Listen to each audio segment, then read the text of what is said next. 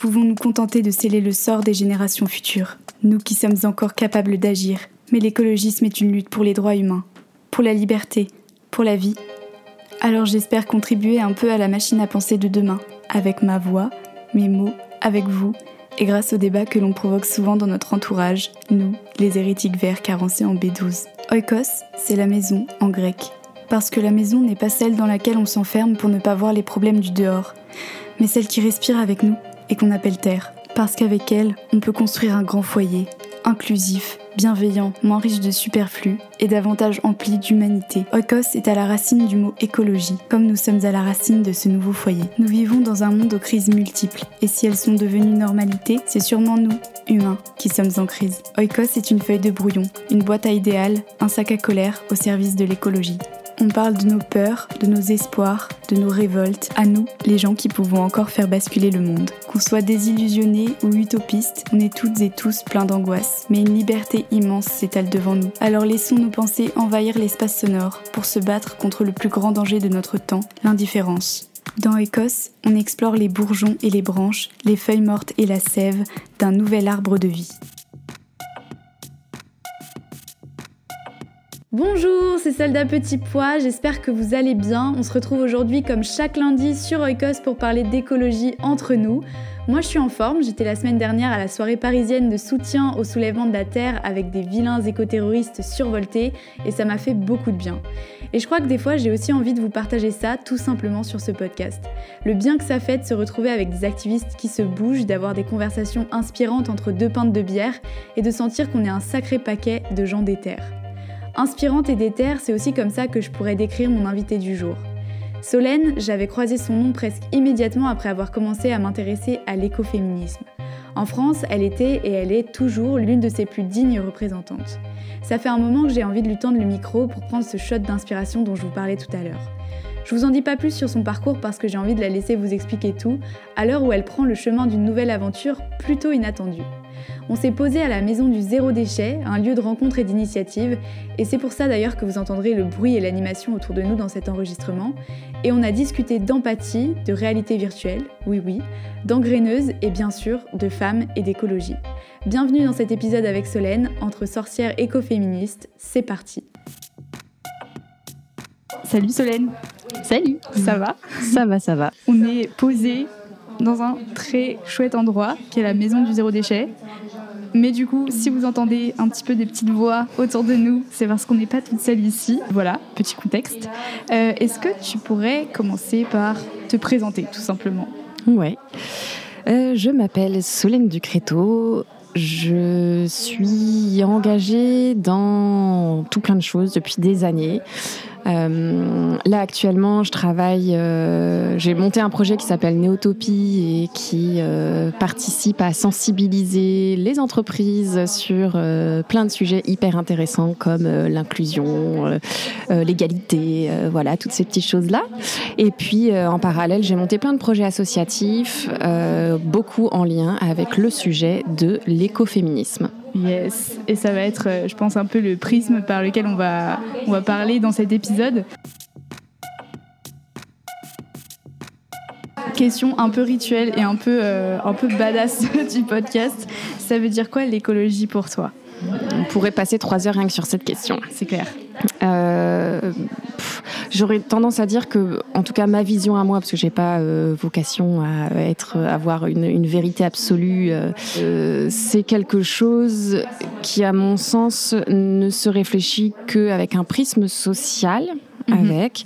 On en parlera plus tard sur la question de l'écoféminisme aussi, mais à mon sens, l'écologie, c'est le fait de pouvoir protéger son environnement et les êtres vivants avec, voilà, donc c'est, euh, on va dire, une, thématique euh, qui est euh, hyper riche dans la vision que j'en ai euh, et qui euh, prend en compte tout un tas de facettes interconnectées. Euh, qui en fait un vaste sujet complexe. C'est un bon début, une petite intro euh, à ce qui nous attend. À chaque fois, j'essaye que, que, cette définition euh, soit, devienne un peu plus palpable pour les gens qui nous écoutent et aussi d'avoir des exemples un peu de toutes les différentes manières par lesquelles on peut être touché par l'écologie, chacun et chacune. Du coup, est-ce que toi, tu pourrais nous raconter un peu ton histoire à toi avec l'écologie, comment tu as cheminé avec cette notion, comment c'est arrivé dans ta vie tout simplement? Par où commencer? Euh, alors en fait, ça fait, quasiment dix ans que je suis euh, journaliste reporter d'images dans le secteur de l'économie sociale et solidaire. C'est-à-dire que euh, j'ai passé énormément de temps à faire des reportages vidéo, des podcasts pour des associations, des ONG, des fondations, pour les aider à mieux communiquer sur leurs actions de terrain. Ça, j'avais une volonté dès, dès le départ d'avoir un métier qui ait du sens parce que j'étais partie faire quelques voyages après, euh, après mes études et j'avais vu à la fois des choses merveilleuses dans le monde et à la fois des choses euh, abominables. Et en rentrant, je me suis dit, OK, en fait, il faut que, faut que, je, faut que j'ai un, travail qui puisse être engagé parce que sinon, voilà, j'avais envie de pouvoir poser ma petite pierre à l'édifice. Et donc, en tant que journaliste reporter d'image dans le SS, j'ai pu assister aussi à pas mal d'actions. De, voilà, on a traité pas mal de sujets et, euh, c'est quelque chose qui me, qui me colle à la peau euh, depuis, euh, depuis le début. Comment t'en es arrivé à t'intéresser plus spécialement à l'écoféminisme? Et peut-être qu'est-ce que ça veut dire du coup pour toi l'écoféminisme en parallèle avec la question sur l'écologie? Ouais. Alors en fait, j'ai découvert le terme écoféminisme il y a 6 euh, ou 7 ans déjà. Euh, ça faisait donc déjà un moment que je bossais dans le secteur de l'économie sociale et solidaire. Et en fait, euh, quand on, les auditoristes qui, m'écoutent et qui bossent dans ça se reconnaîtront, euh, quand on bosse dans un secteur engagé comme celui-là, on a tendance à se donner à 500% parce qu'on est porté par nos valeurs. Euh, mais par contre, on, le contre-pied de, ce sujet-là, c'est qu'on a tendance à, se fatiguer très rapidement parce que, bah, à force de se donner à 500% euh, et de donner toute son énergie, voilà, on peut, on peut vite fatiguer. Euh, et le problème, en fait, de ça, c'est que, euh, bon, bah, il y a le problème de la fatigue et il y a le, problème aussi de, mm, des idéaux parce qu'en fait, on a, on a beau y donner, y mettre toute notre énergie et on se rend compte que le monde va pas forcément mieux, voire même il empire. Et donc, ça, régulièrement, ça peut remettre un peu, rebattre les, quatre, les cartes sur notre, notre engagement à se dire, ah, mince, mais en fait, est-ce que ça sert vraiment à quelque chose que je fais? Euh, Comment est-ce qu'on peut faire pour aller plus loin, pour faire plus Voilà. Et en fait, j'ai découvert le terme écoféminisme à un moment où je commençais un peu à m'essouffler sur, euh, sur ce sujet-là, à perdre espoir en fait. Et le terme écoféminisme m'a redonné un peu un nouvel élan parce que je me suis rendu compte que peut-être qu'on on traitait des sujets de manière un petit peu trop cloisonnée et que bah, non seulement ça pouvait effectivement ralentir la mise en place de solutions sur, euh, sur plein de thématiques différentes, mais peut-être aussi que euh, c'était euh, parfois la cause même des problèmes. Quoi. et le principe de l'écoféminisme, c'est bien de traiter de façon conjointe plusieurs enjeux liés à l'écologie et à l'égalité qui font que les mises en place des solutions ont un impact qui sont souvent doublés, quadruplés et, et qui peuvent aller très vite en fait, euh, qui sont pas si compliqués que ça. Ce qui fait que ça m'a ça m'a redonné voilà un nouvel élan euh, et, c'est pour ça que j'ai voulu creuser la question. Et du coup, concrètement, c'est quand la. Enfin, tu te dis c'était à 6 ou 7 ans que tu as découvert ce terme. Est-ce que tu, tu, te rappelles vraiment du moment où tu l'as découvert et par quoi c'est passé ou c'est vague? Ok, tu te rappelles. trop bien, j'adore. Les moments de basculement, moi je suis trop fan. Oui, bah, je pense aussi que, que pour, euh, pour certaines personnes qui ont déjà entendu parler d'écoféminisme, euh, ce que je veux dire là, peut-être que vous allez vous y retrouver aussi. En fait, je suis tombée sur, euh, de, complètement par hasard dans une librairie sur le livre Reclaim de Emily H qui est euh, la Bible de l'écoféminisme euh, en France. Euh, c'est une universitaire en fait qui a, constitué un recueil de textes écoféministes qui date des années 60, voire même certains un peu avant, et qui retrace un peu tout, un tas de personnalités, d'écrits personnalités écoféministes, voilà, qui portent parole dans, ce, livre-là. Et en tombant sur ce bouquin-là, qui a une couverture magnifique, je me suis dit tiens, écoféminisme ça me parle. je me considère écolo, je me considère féministe. Est-ce que ça veut dire que je suis écoféministe? Hmm. Ça, c'est une question qui revient souvent. J'allais te poser la question. Est-ce que tu te considérais comme féministe? Parce qu'on n'en a pas, parlé du coup, mais ça répond à la question. Ouais, ouais, ouais. Je me considère comme féministe et, euh, et en fait découvrir euh, un mouvement qui puisse combiner les deux. Je me suis dit ah là il y a du potentiel. Je m'y retrouve vraiment. Euh, allons creuser la question. Et donc peut-être pour donner déjà quelques pistes de ce qu'est l'écoféminisme. Euh, alors, il pourrait y avoir mille définitions, hein, parce que c'est un mouvement qui est un peu tentaculaire, ce qui fait qu'il y a plein de, plein de définitions différentes en fonction de, quel point de vue on, on porte sur le sujet. Hum, si je devais euh, résumer les choses en deux axes principaux, on va dire ça comme ça, euh, le premier, c'est euh, le fait de partir du principe que les femmes sont les premières victimes des, des changements climatiques. Ça, c'est un fait. Euh, parce que les femmes sont une catégorie, enfin c'est la catégorie sociale la plus précaire dans le monde. Ça en fait euh, les premières victimes de n'importe quelle crise en fait, hein, qu'elle soit euh, climatique ou autre, parce que c'est la catégorie sociale la plus pauvre. Bah, c'est celle qui se prend de plein, de plein fouet le plus difficilement toutes les crises qui arrivent.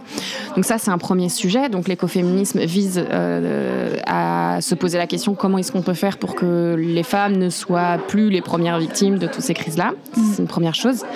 Et puis, il y a une, autre définition qui est, euh, on va dire, un petit peu plus philosophique, qui vise à démontrer en fait qu'il euh, y a un, espèce de système d'oppression patriarcale qui agit de la même façon que ce soit sur la planète ou sur les femmes. Alors ce qu'on appelle un système euh, d'oppression patriarcale, euh, c'est pas euh, schématiquement les femmes, enfin les hommes qui oppressent les femmes. on parle bien d'un système. Et l'idée c'est de se demander en fait comment est-ce qu'on peut venir déconstruire ce système d'oppression qui agit de la même façon sur la planète avec un système de, de destruction de la planète, de euh, productivisme, extractionnisme, euh, enfin voilà, toutes ces, toutes ces choses-là, et de venir déconstruire ce même système euh, qui agit sur la question des violences faites aux femmes, des inégalités, de tout ça, pour ensuite venir mettre en place une société qui serait plus saine, plus égalitaire, plus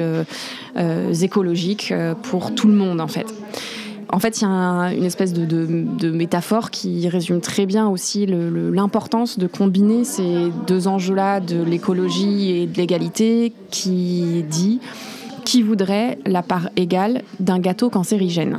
Mmh, voilà, donc en gros, euh, si on devait résumer à quoi ça sert d'essayer de, sauver la planète, euh, je schématise un peu, hein, mais de sauver la planète si c'est pour que dans ce processus, on mette une fois de plus la moitié de la population mondiale et vice-versa. Euh, à quoi bon essayer de se battre pour avoir l'égalité dans nos sociétés si c'est pour que d'ici quelques dizaines d'années, on se rende compte qu'en fait, plus personne ne peut vivre sur Terre. Ce qui est super intéressant dans ce que tu soulignes, c'est la partie justement systémique.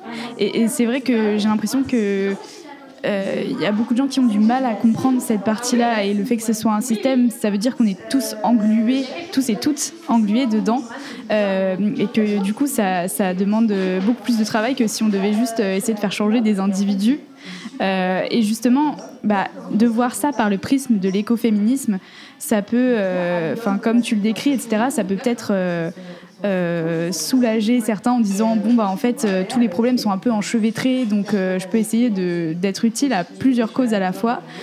Et en même temps ça peut aussi être un peu paralysant parce que bon c'est quand même pas des petits problèmes c'est quand même assez massif. Du coup concrètement est-ce que tu as des exemples d'actions écoféministes qu'on pourrait mettre en place dans notre quotidien? Enfin comment en fait on pourrait se réapproprier cette notion dans notre vie concrète? Euh, et mettre en pratique ces théories-là Alors, il peut y avoir plein de façons différentes de s'engager. J'aurais tendance à conseiller de de rester déjà en accord avec ses valeurs. On n'est pas euh, toutes et tous euh, spécialistes de toutes les questions. Euh, il y a certaines thématiques qui nous portent peut-être plus que d'autres. Et c'est l'avantage de l'écoféminisme, en fait, puisque l'objectif est de déconstruire le système d'oppression patriarcale de façon un peu globale. En fait, ça peut inclure plein de, plein de sujets focus différents. on parle du féminisme, on parle de l'écologie, mais en fait, quand on vient déconstruire ce système-là, on vient aussi euh, euh, tirer le fil de la pelote de laine euh, de, des nœuds qui sont créés par le racisme, par l'homophobie, par le spécisme, voilà, les dérives du capitalisme. Enfin bon, en fait, il y a vraiment plein plein de sujets qu'on peut aborder au travers de l'écoféminisme et qui sont un peu tous mis dans le même panier, on va dire ça comme ça pour faciliter les choses. Donc en fait, on peut très bien commencer par s'engager à titre individuel c'est souvent comme ça qu'on commence pour, euh, voilà, on, déjà rien que se renseigner sur la question, c'est euh, un premier pas. Euh, et ensuite, les, petites actions au quotidien. Alors, j'y mets des, guillemets hein, parce que les petites mhm. actions au quotidien, on, a bien conscience que ça change pas la planète, en tout cas pas tout de suite. Mais en fait, c'est important, je pense, de commencer par là, ne serait-ce que pour se, pour se poser des questions et ensuite se rendre compte de l'ampleur du travail à faire. Ouais. Euh, je donne un exemple, euh, un exemple euh, relativement simple à mettre en œuvre, c'est la question de, de, des menstruations. En fait, il y a plein de sujets là-dessus. sortir des tampons jetables, par exemple, et puis partir sur des cups ou des serviettes lavables pour éviter, enfin voilà, dans une, dans une logique de zéro déchet, même si on est d'accord qu'il y en a qui sont, qui sont victimes aussi de précarité menstruelle et ces personnes ne peuvent pas forcément avoir accès à ça. Donc il y a aussi des sujets là-dessus aussi, mais voilà, ça donne une idée. Euh, la question de la contraception quand euh, on est une personne menstruée aussi, parce que euh, en fait, on se rend compte qu'avec des contraceptions euh, avec hormones. Euh, en fait, les hormones se retrouvent dans nos urines, euh, qui se retrouvent dans les évacuations des eaux usées, qui ne sont pas forcément filtrées jusqu'au bout, ce qui fait qu'en fait, les hormones de nos pilules se retrouvent dans l'océan et perturbent la biodiversité marine. Donc, bref, ça, c'est des, schémas un peu, un peu comment dire, simplistes dit comme ça. Ça nécessiterait plein de longues conversations sur le sujet, mais euh, voilà, on peut, euh, on peut s'engager aussi euh, au travers de, d'une mise en place d'actions dans sa copropriété, par exemple, pour, pour mettre en place des locales à poussettes et des, des composts. Enfin, en fait, il y a vraiment plein de sujets d'un point de vue, on va dire, un peu, un peu local, de petits gestes du quotidien qui peuvent être faits. Mais surtout, et c'est là où il y a des gros, gros enjeux, c'est d'un point de vue politique, d'un point de vue des, des entreprises et des grandes industries aussi. Et c'est là où il y a, des, où il y a énormément de, de potentiel. Si on prend l'exemple, euh, puisqu'on est à la maison du zéro déchet, si on mhm. prend l'exemple de, de la charge mentale, de, de l'écologie, qui revient souvent aux femmes, et qui est un gros sujet en fait dans l'écoféminisme, parce qu'on se dit, est-ce que tu peux, est-ce que tu peux peut-être juste rappeler ce que c'est la charge mentale pour les personnes qui ne seraient pas forcément au point sur ça? Ouais. La charge mentale, c'est euh, le fait d'avoir euh, à penser euh, tout un tas de choses et à prendre en charge tout un tas de choses qui, cumulées en fait dans notre, dans notre petite tête, bah, fait un gros poids et puis nous prend pas mal de notre temps et de notre énergie. voilà. si on parle de, enfin, quand on parle de la charge mentale de l'écologie, bah, ça va être le fait de se dire, ok, on fait notre compost, bah, les épluchures elles vont là, le reste va là. Euh, on n'a pas de compost euh, directement chez nous dans notre copropriété, donc ça veut dire qu'on va aller dans le jardin partagé qui est à 5 minutes à pied de chez nous. Donc je vais aller chercher les gamins à l'école et puis ensuite je vais avoir un quart d'heure pour passer au compost, déposer. Enfin voilà, tout ça en fait, c'est des questions d'organisation euh, et de voilà de, de, temps qui constituent la charge mentale. Et il se trouve que quand on parle de la charge mentale écologique, euh, on se rend compte que c'est souvent les femmes qui, le, qui prennent en charge ça. Et le, principe de l'écoféminisme, c'est aussi de se dire, oulala, là là, attention, les femmes sont pas là pour sauver la planète. Mm. Euh, par contre, l'idée, c'est de se dire comment est-ce qu'on peut tous s'y mettre pour sauver la planète. et, donc, euh, et donc la question de, enfin, sur cette question de la charge mentale écologique, bah, typiquement, dans les pays du Nord, on s'est rendu compte que euh, le congé parental longue durée avait un gros rôle à jouer là-dedans et faciliter les choses à l'avenir. C'est-à-dire qu'en fait, euh, le congé parental obligatoire, si on prend l'exemple de l'Islande, euh, de mémoire, ils ont six mois de congé parental, peut-être huit. Euh... Ça, je peux pas t'aider. Ah, je sais plus, 6 ou 8 mois. Mais bon, bref, de toute façon, plus que nous. euh, et euh, donc, leur congé parental est obligatoire pour les deux membres du, du couple. Euh, ce qui fait qu'en fait, si, si, les parents ne prennent pas leur euh, congé parental, ils n'ont pas, le, ils ont pas leur salaire, en fait, tout simplement. Mm.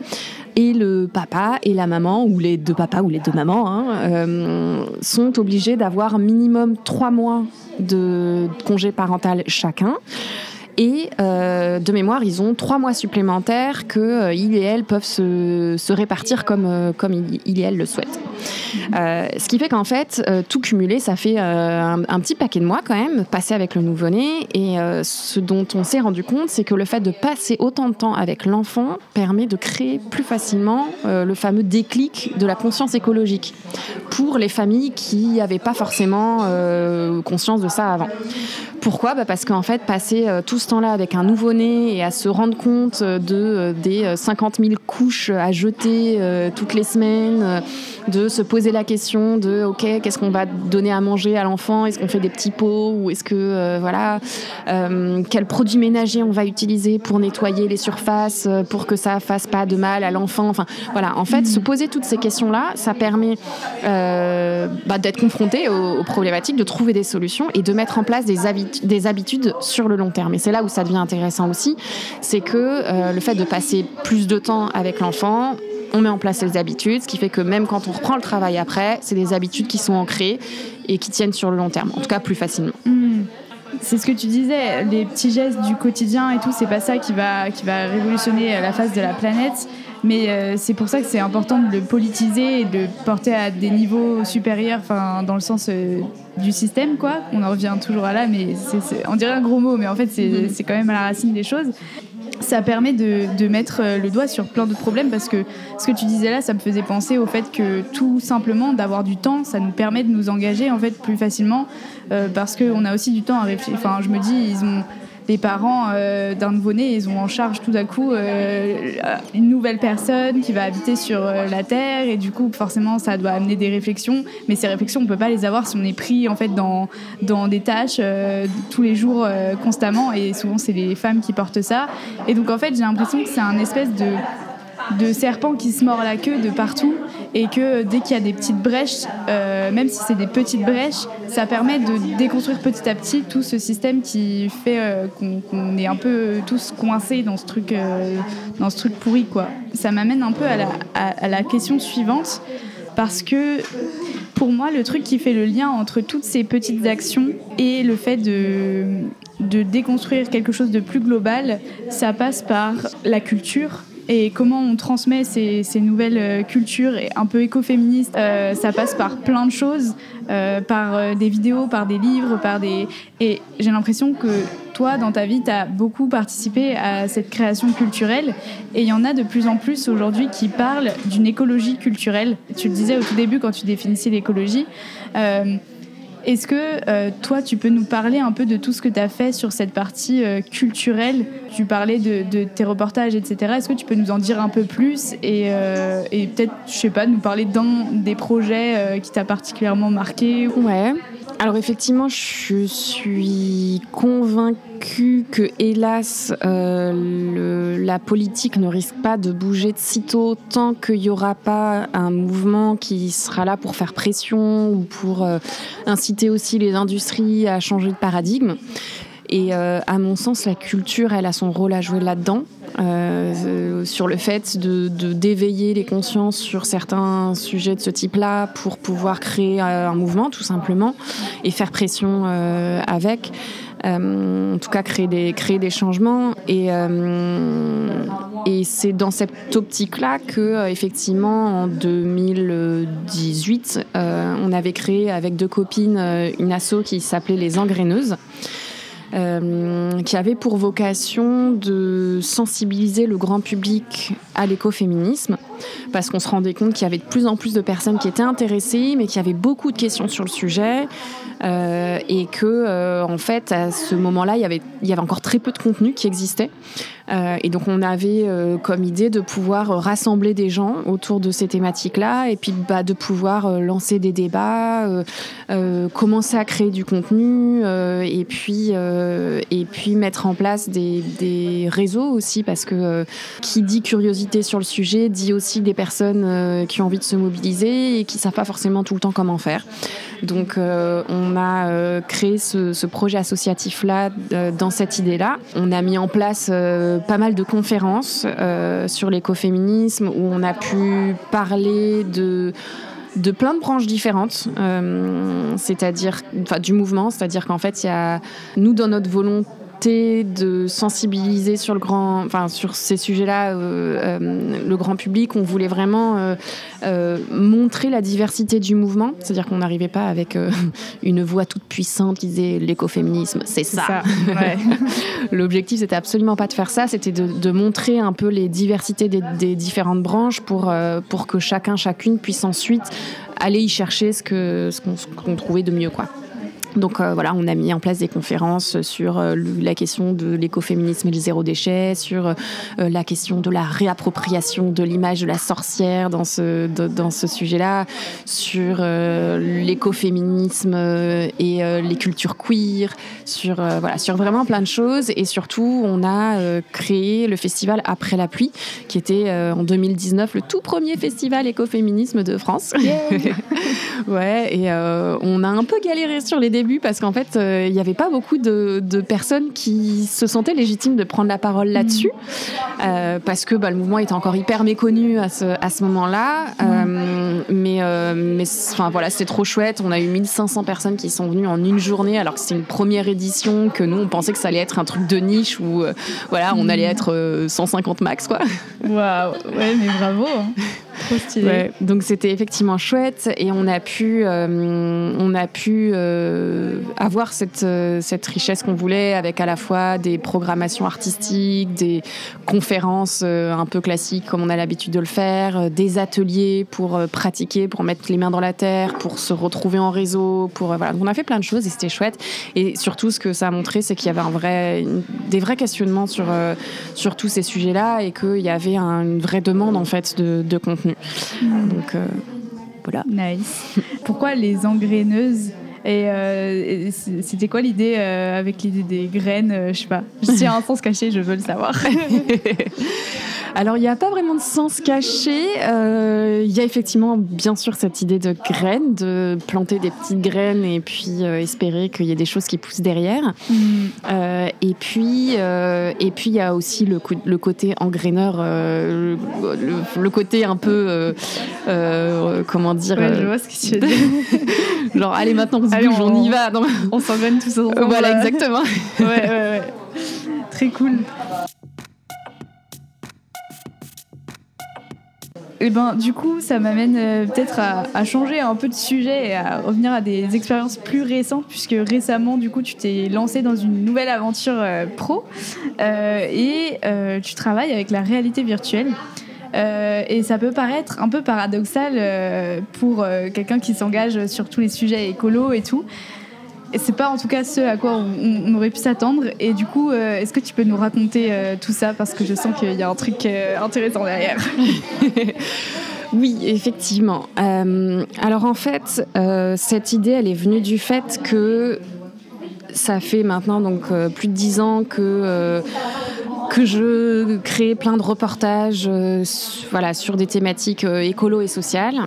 Euh, pour autant, même si ça a c'est nécessaire de le faire et ça a une utilité, voilà, N'empêche que l'impact des vidéos que je peux créer est quand même relativement restreint. Quoi. On va dire que euh, chaque vidéo ne fait pas des millions de vues sur mm. YouTube.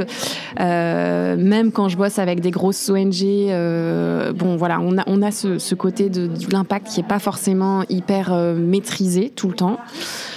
et d'un autre côté, avoir monté plein de projets associatifs engagés sur le terrain en direct, en fait, c'est disons que disons qu'on sent que l'impact direct il est là quoi quand on est sur le terrain et qu'on crée des festivals que on voit les personnes se mettre en réseau que euh, euh, voilà qu'on est en direct on va dire sur euh, mm. sur les actions de terrain on, se rend compte que ça a beaucoup plus d'impact mm. pour autant quand on organise des actions culturelles on se rend compte quand même l'air de rien qu'on est dans un réseau qui est déjà un petit peu sensibilisé Ouais, c'est une certaine forme d'entre-soi en fait qui est difficile à, briser.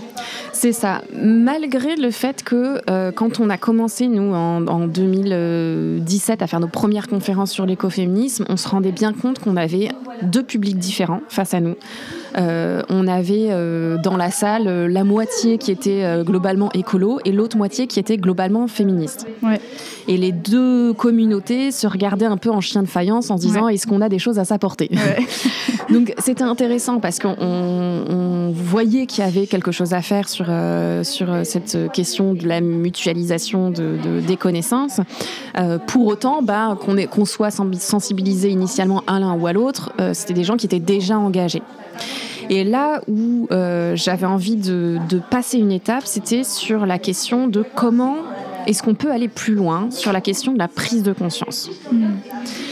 Euh, et là, c'est pareil, c'est un vaste sujet. Euh, comment est-ce qu'on peut faire déjà pour aller sensibiliser des gens qui ne sont pas sensibilisés dans leur quotidien, qui n'ont pas dans leur entourage des gens qui soient féministes, écolos ou peu importe. Hmm. et comment est-ce qu'on peut faciliter la prise de conscience parce que bah, je vois bien hein, que euh, autour de moi j'ai des amis, euh, ça fait dix ans qu'ils me connaissent et qu'ils me connaissent mes, mes, enfin, mes discours engagés, euh, tout ça, et pour autant j'ai toujours pas réussi à les convaincre. Ouais. On a tous voilà. Exactement. Donc même ceux qui sont entourés, bah, il y en a qui n'ont ont pas forcément cette, cette prise de conscience qui a été faite, et puis et puis voilà, il y en a qui ont tout simplement pas accès à ces connaissances, à ces connaissances là, ou en tout cas qui n'ont pas fait la démarche d'eux. Mm. donc la question c'est comment est-ce qu'on va chercher ces gens là en fait, parce que c'est aujourd'hui euh, là où il y a des gros enjeux parce que si on arrive à choper ce type de, de, profil, mmh. et eh ben potentiellement c'est comme ça qu'on va pouvoir faire changer les entreprises, qu'on va pouvoir changer la politique, qu'on va pouvoir euh, s'aimer encore plus en fait. Ouais. Euh, et, en creusant cette question, il se trouve que euh, j'ai fait des, enfin j'ai fait une spécialisation en neurosciences et il se trouve que la VR fait partie des euh, outils les plus efficaces pour générer des prises de conscience parce que c'est sont des expériences qui contribuent à développer l'empathie chez l'humain. Je m'explique. Waouh Euh, en fait, c'est hyper simple. Au travers de la réalité virtuelle, on peut multiplier l'expérience de point de vue. C'est-à-dire que on peut, en fait, on, met le casque de réalité virtuelle. On est immergé dans un scénario. Et on peut vivre ce même scénario sous euh, différents points de vue. Donc en fait, on peut, euh, si on prend l'exemple d'une sensibilisation au handicap, on peut vivre le scénario sous euh, le prisme de la personne qui vit un handicap. Mhm. Donc on peut se retrouver en fauteuil roulant et puis bah, se rendre compte que euh, quand on est euh, dans un tout petit couloir étroit, euh, c'est vraiment pas pratique de, passer, que on arrive dans, dans, une, dans un self, dans une cantine, quand il y a que des manches debout haut, bah, en fait c'est pas pratique. Mhm. Voilà. Donc en fait le fait de vivre ces expériences à la première personne, en fait ça crée une prise de conscience dans notre cerveau qui est stimulée d'une façon complètement différente de euh, si on avait fait, comme si on avait fait par exemple une masterclass sur euh, le handicap, mm. ce qui fait que on intègre les informations qu'on apprend dans une partie qui est beaucoup plus long terme mm. euh, de notre cerveau et donc on retient mieux et plus longtemps ce qu'on est en train de vivre.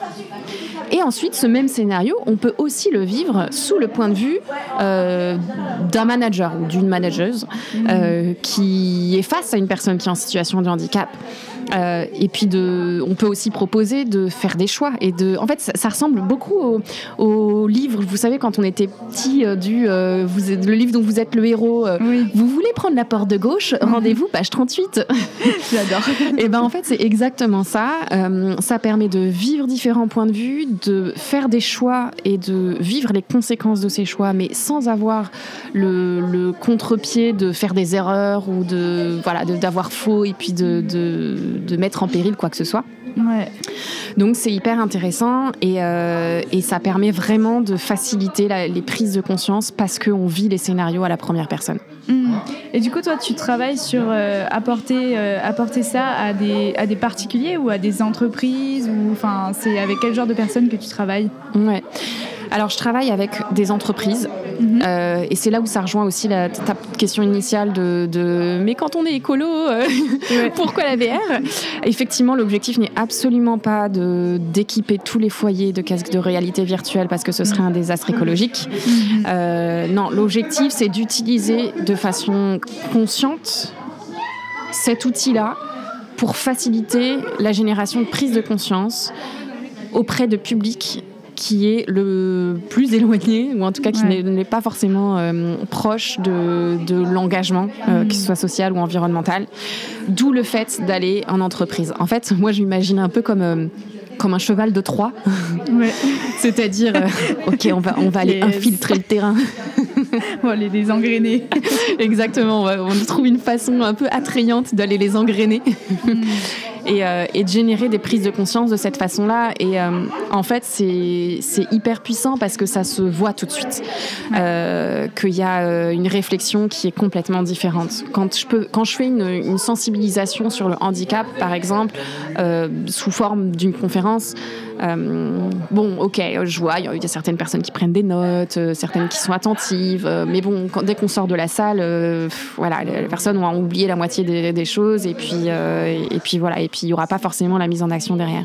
Alors que quand on, quand on fait une, une, une action de sensibilisation en réalité virtuelle, quand les personnes enlèvent le casque, en fait, on voit dans les yeux tout de suite qu'il y a eu une réflexion. Et puis on le voit parce qu'il y a des émotions, en fait. Et c'est ça qui est puissant aussi et qui, mm.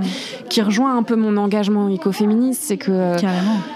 Je suis persuadée que euh, l'action, la mise en action, elle, elle ne peut se faire qu'au travers des émotions aussi. Il faut qu'on se sente euh, mm. investi de quelque chose, qu'on se sente bouleversé par, un, par une thématique pour avoir envie de changer les choses. Et euh, la réalité virtuelle, elle permet ça en fait. Euh, ça crée mm. des déclics dans notre cerveau qui génèrent des émotions et qui donnent envie d'agir après. quoi. Mm. C'est beaucoup plus clair du coup. Et, euh, et juste peut-être pour faire une petite précision, pour les gens qui voient pas forcément le lien, tu, tu, parles, tu reviens un peu à l'écoféminisme avec le truc des émotions. C'est quoi le lien entre l'écoféminisme et pourquoi, quand on est écoféministe, on value, on value, c'est pas français, mais on, valorise, on valorise plus les émotions que si on n'a pas d'engagement écoféministe, par exemple euh, alors, toutes les écoféministes ne, ne pensent pas comme ça, hein, mais mhm. euh, alors c'est un, un, truc un peu philosophique, un peu compliqué, qui est difficile à, à résumer en trois phrases.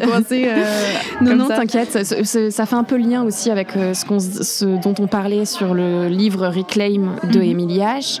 Ça fait référence à une, une notion en écoféminisme qui est donc ce reclaim, qui, ça, qui en, en français, ça, on pourrait appeler ça la revalorisation Mhm. ou euh, le fait de se réapproprier certaines choses. Et sur la question de l'écoféminisme, c'est le fait de se dire, euh, en fait, on a euh, dévalué tout un tas de choses qui étaient euh, attribuées aux femmes, euh, notamment euh, la question des émotions, notamment certains savoir-faire comme la cuisine, la couture, ce genre de choses, mhm. qu'on a un peu dévalué en disant ah bah ça c'est un truc de nana, quelle la cuisine, le fait de s'occuper d'un foyer, c'est un truc de nana.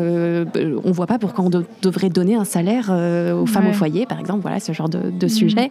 Et donc du coup, l'objectif du reclaim, c'est de se dire soyons fiers de ces choses-là, en, mhm. gros, et puis euh, prenons ça comme une force plutôt qu'une faiblesse, mhm. euh, et demandons nos droits sur, euh, sur des choses en fait que qu'on a dévaluées depuis longtemps, mais qui en fait ont une, ont, une, valeur égale à plein d'autres choses. Ouais. et qui peuvent en plus aider à tellement de problèmes de notre temps.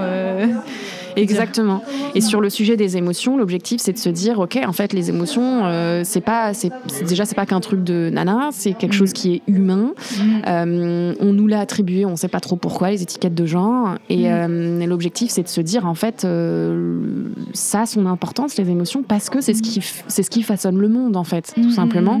donc il serait temps aussi qu'on prenne conscience qu'on a des émotions, qu'on qu'on puisse, voilà, pas les prendre en main, mais enfin voilà, en avoir conscience et puis euh, les utiliser comme un moteur plutôt que comme un frein. Je pense qu'on peut passer à mes questions de fin, qui sont des grandes questions encore, euh, mais je finis toujours par ces questions-là.